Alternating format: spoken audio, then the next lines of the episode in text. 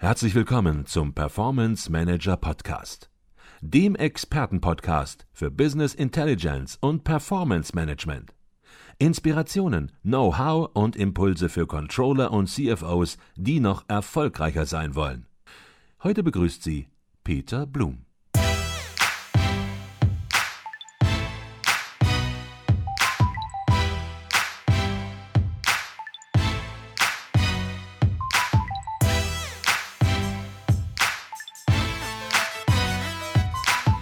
Mit welchen Werkzeugen arbeiten Sie da? Sie hatten eben schon gesagt, Internet ist eine Quelle, natürlich. Aber gibt es auch Tools, gibt es auch Werkzeuge, gibt es auch Analyseinstrumente, mit denen Sie sehr häufig arbeiten? Ja, da gibt es eine, eine, ganze Toolbox voll. Ähm, wenn wir jetzt äh, in Ihrem Bereich hier mal schauen, welche, welche Sachen ich da gerne verwende äh, oder überhaupt gerne verwende, dann sind das ähm, Softwarelösungen für die Auswertung von strukturierten Daten, ähm, weil die immer wieder bei uns auch eine Rolle spielen. Mhm. Und äh, da nehmen wir zum Beispiel ähm, Infozoom, das ist so mein Lieblingsinstrument. Mhm.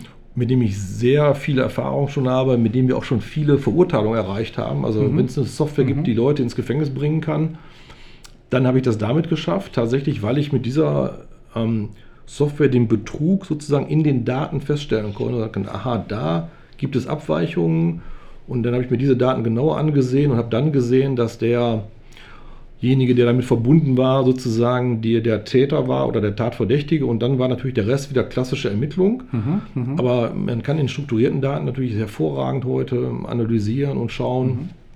Ähm, wir haben auch größere Projekte mal gehabt im Bereich äh, Garantiebetrug. Da ging es also um ungerechtfertigte Transaktionen bei Herstellern von IT.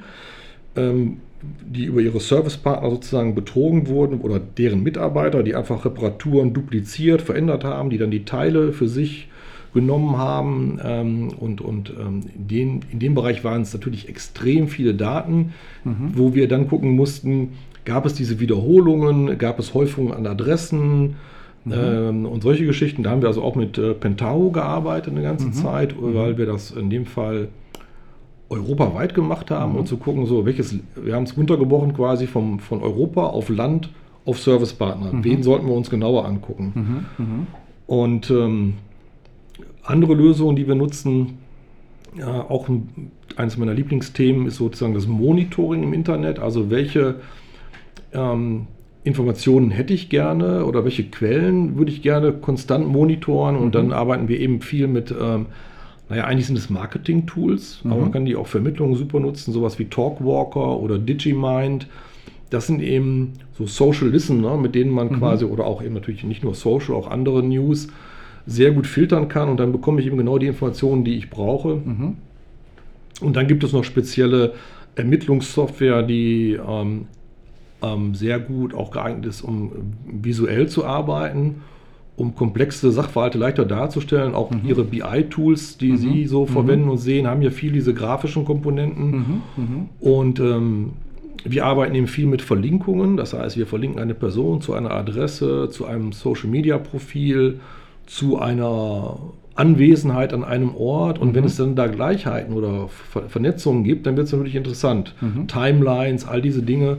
Und das machen wir in der speziellen äh, Softwarelösung von äh, IBM i2, mit der wir schon ganz lange arbeiten und die uns da hilft, diese Sachen, ähm, diese mhm. vielen mhm. Informationen in einen sinnvollen Sachverhalt zu kriegen, sodass wir dann entweder dem Kunden oder der Staatsanwaltschaft einen sinnvollen Bericht erstatten mhm. können. Das ist interessant. Sie haben auf der einen Seite haben Sie natürlich Spezialwerkzeuge, die Sie als Ermittler nutzen, aber auf der anderen Seite, Sie haben Infozoom angesprochen oder Sie haben Pentau angesprochen, natürlich auch ganz ja, einfache Standard Business Intelligence Lösungen, Business Intelligence Werkzeuge, die Sie halt in einer besonderen Form anwenden um einfach Betrug oder Unstimmigkeiten, sage ich es mal ganz allgemein, entsprechend im Unternehmen auf die Spur zu kommen. Und von daher eben eine ganz, ganz interessante Überlegung, natürlich auch solche Werkzeuge, Business Intelligence Werkzeuge mal in diese Richtung einzusetzen, ja, und sich ja, gewisse Auswertungen, gewisse Analysen, vielleicht auch mit Ihrer Unterstützung, dass Sie sagen, ja, ähm, das sind äh, so Standardabfragen und Standarduntersuchungen, wo man Daten in einer besonderen Art und Weise in Beziehung setzen sollte, um einfach ja, Auffälligkeiten zu erkennen.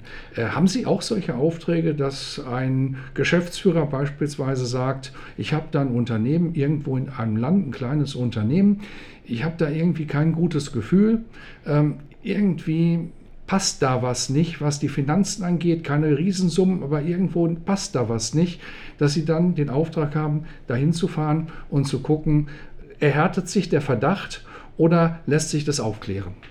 Also wir haben solche Ermittlungen gemacht für äh, Kunden von uns ähm, in Zusammenarbeit mit der äh, Konzernsicherheit. Das heißt, ich war dann sozusagen als externer zweiter Mann dabei bei solchen Geschichten, die dann intern auch diese Hinweise hatten weil es häufig so ist, dass es eine Mischung ist aus, aus internen Ermittlungen äh, und ähm, externen. Das heißt, äh, wie weit geht es jetzt nach draußen? Welche anderen externen äh, Partner oder, oder Beteiligten gibt es noch an, an dieser Tat?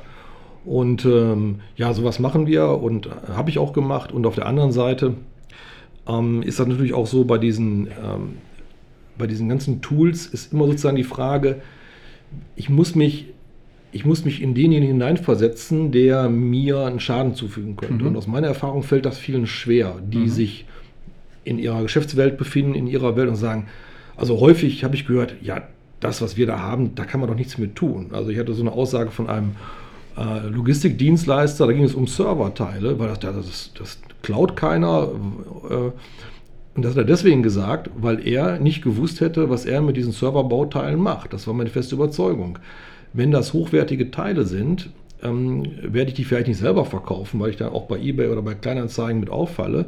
Aber dafür gibt es einen Markt. Nur, mhm. nur weil ich den nicht kenne, mhm. ja, heißt das nicht, dass andere nicht so innovativ sind und sagen, oh, das ist aber hier ein schönes Angebot und ähm, die, die Mitarbeiter, die nicht gut drauf sind, die machen sozusagen ähm, kostenlose Beratung äh, und gucken permanent auf Schwachstellen in ihrem mhm, Unternehmen. Mhm, mhm, Mit der einzigen Ausnahme, im Gegensatz zu dem Berater, den sie einstellen, sagen die ihnen nicht, wo diese Schwachstelle ist, sondern die mhm, nutzen die mhm. möglicherweise aus.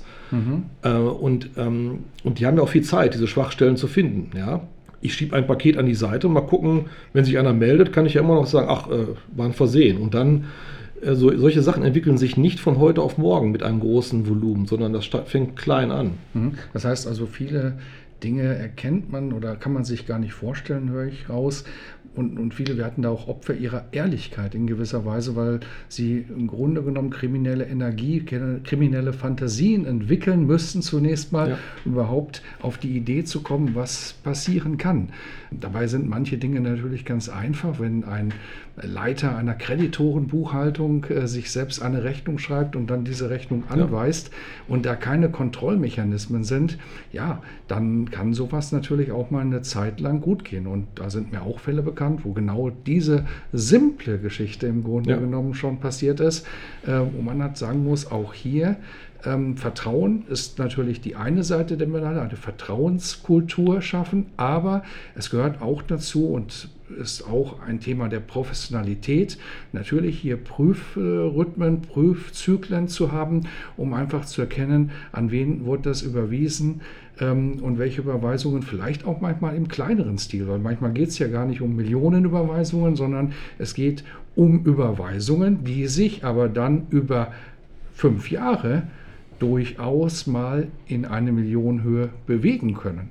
Ich glaube, es ist auch wichtig, dass man das, ähm, mir fällt da gerade noch so ein Projekt an, das wir mal gemacht haben für eine Versicherung, ähm, dass man sich das sozusagen ähm, auch so ein flexibles Modell entwickelt. Man kann eben nicht einfach sagen, okay, 1, 2, 3 und das passt überall, sondern es muss angepasst sein.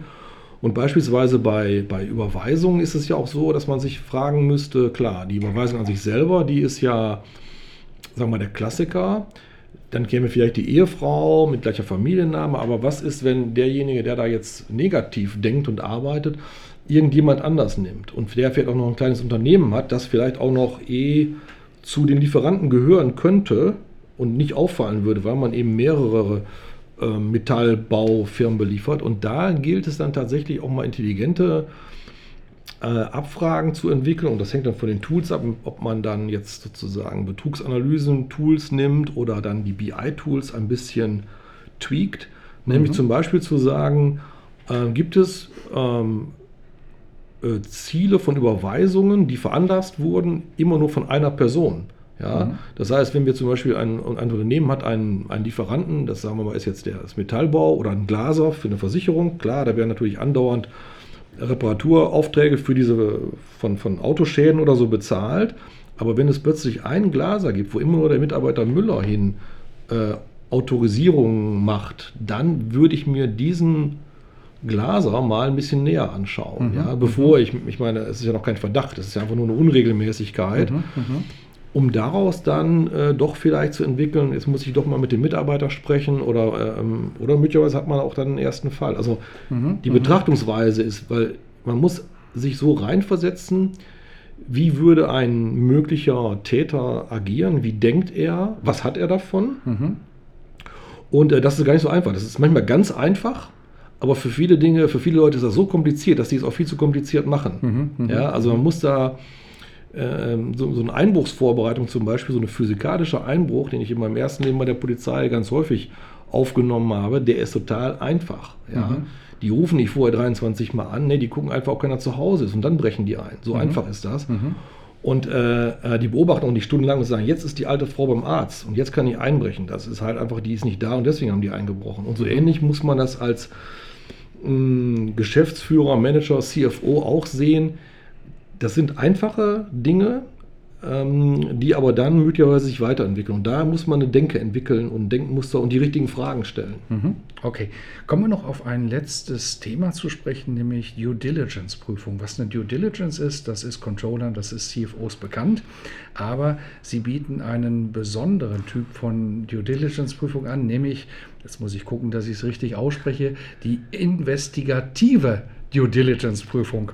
Ähm, was verbirgt sich dahinter, Herr Weber, und wie unterstützen Sie CFOs bei der Arbeit an der Stelle?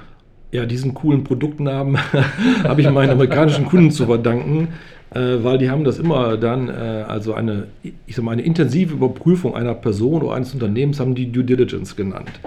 Und da habe ich irgendwann gemerkt, oh, das ist aber eine Namensgleichheit mit Operationen, die mit dem, was ich mache, äh, auch nicht ansatzweise also eigentlich nicht vergleichbar sind, eine ganz andere Geschichte.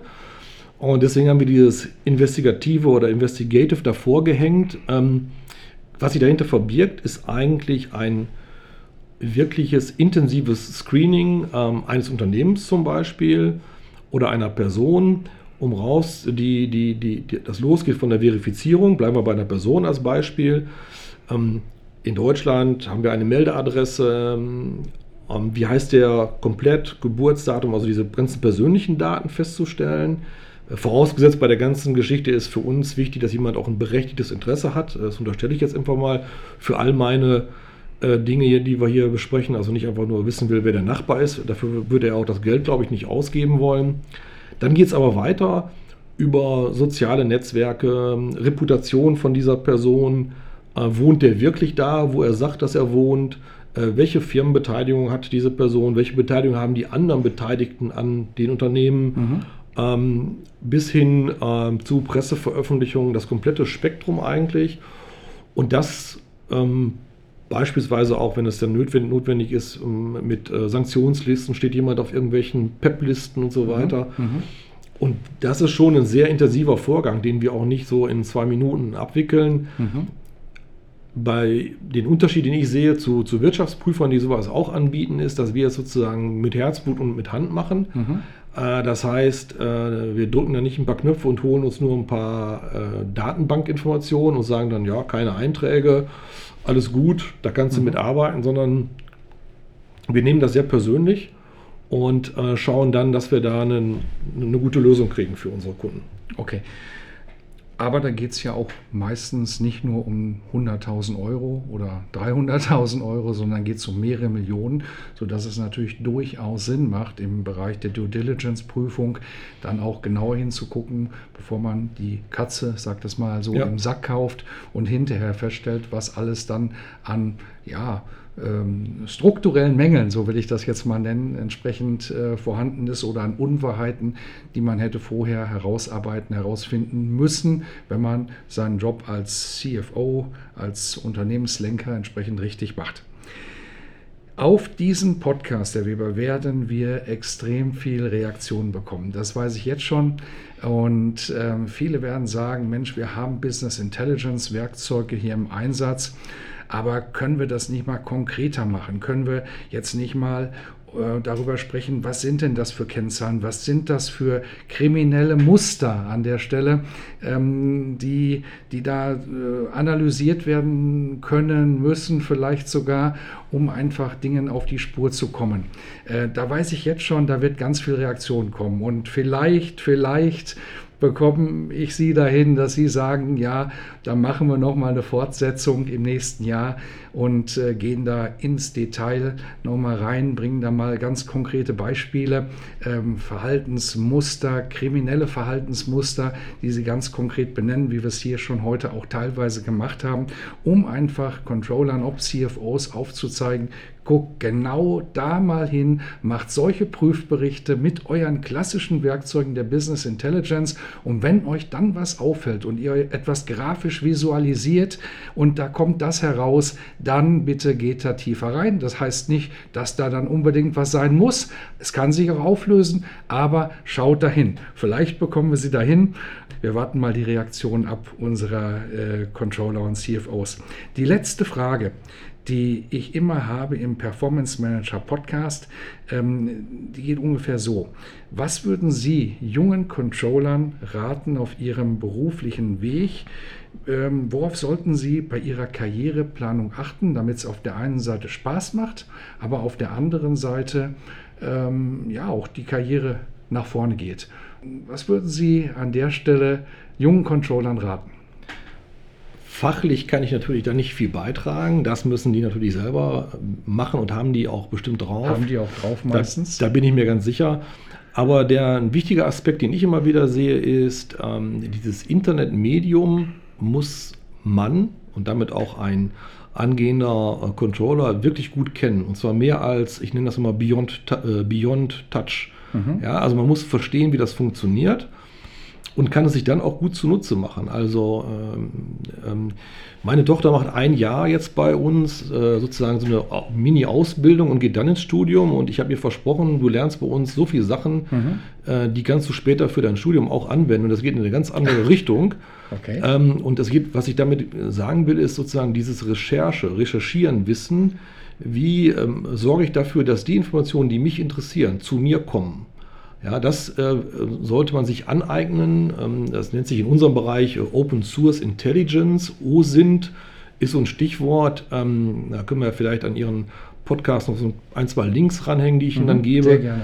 Ja, dass man da sich so ein paar Sachen holt, dass man einfach in der heutigen, in dem heutigen Informationsoverflow selber sich äh, die Informationen, die einen interessieren und die auch dann, das muss ja dann oder ist dann ja fachlich, dass ein, ein Controller hat ja bestimmte Themen, die interessieren, dass er da wirklich ohne großen Aufwand up-to-date bleibt. Und dann hat er nämlich einen Vorteil, er ist ganz weit oberhalb von all denen, die nur so in der Masse rumpaddeln. Und das würde, glaube ich, auch der Karriere helfen, weil davon, äh, damit kann man viele Leute schwer beeindrucken, wenn man einfach Informationen mh, im Griff hat, sag ich mal. So Informationen beschaffen kann, aber auch bewerten kann. Ja, genau, genau.